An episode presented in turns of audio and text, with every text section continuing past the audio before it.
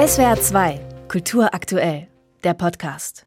In der Kategorie Stand-up wird die aus der Schweiz stammende Podcasterin, Moderatorin und Comedienne Hazel Brugger geehrt. Für die 29-Jährige ist es bereits der zweite deutsche Kleinkunstpreis. 2017 wurde sie noch als Newcomerin ausgezeichnet. Hier ist die Frau, die sich immer noch selber ansagt. Ganz so abgehoben ist sie noch nicht.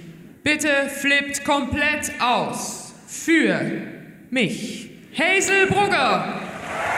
Die Jury sieht in Hazel Brugger die Königin der Schlagfertigkeit, bei der jede Show zu einem einzigartigen Erlebnis werde.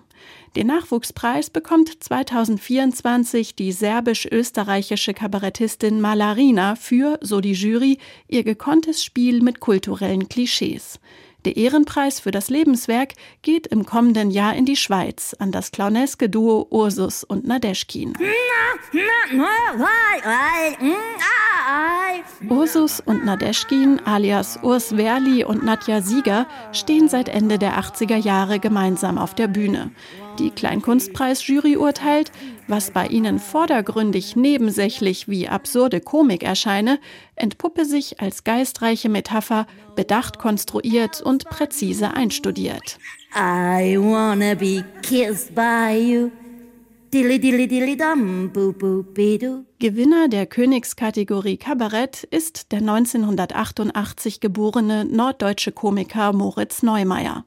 Die Jury lobt, er habe sich von Programm zu Programm seinen pointierten, einzigartig ungeschliffenen Blick auf das Leben erhalten. Moritz Neumeier spricht auf der Bühne auch immer wieder über ernste Themen, zum Beispiel über seine Depressionen und wie seine Kinder damit umgehen. Du wachst jeden Morgen auf und denkst, oh, es ist ein neuer Tag, ich kann kaum erwarten, was ich heute erlebe. Juhu, das habe ich noch nie gedacht. Noch nie. Ja, habe ich auch gemerkt, bisschen doll. Bisschen doll für eine Fünfjährige. Und sie, sie ist gut damit umgegangen. Sie meinte, ah Papa, du brauchst doch nicht traurig sein. Ich bin doch da. Genau, habe ich auch gesagt, ja, aber du hast ja keinerlei Ausbildung in dem Bereich oder so. In der Sparte Musik geht die Auszeichnung an Fortuna Ehrenfeld, eine Indie-Pop-Band aus Köln, die in ihren Liedern Melancholie und Komik verbindet. Gnadenlos romantisch, ahnungslos verliebt, lang genug gebettelt um Blamage und Talent.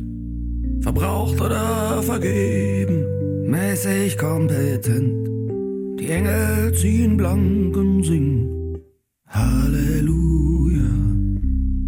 Neben Indie-Pop wird es bei der Preisverleihung auch Satire-Pop geben, in der Sparte Kleinkunst.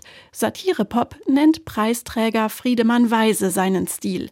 Er singt nicht nur zu Gitarre und Klavier, sondern schenkt in seinen Stand-up-Nummern dem Publikum laut Jury auch heilsam Ablenkung die sei in so turbulenten Zeiten wie unseren doppelt wertvoll und wichtig. Ich musste eben noch mal zurück nach Hause, musste meine kleine Tochter ins Krankenhaus bringen.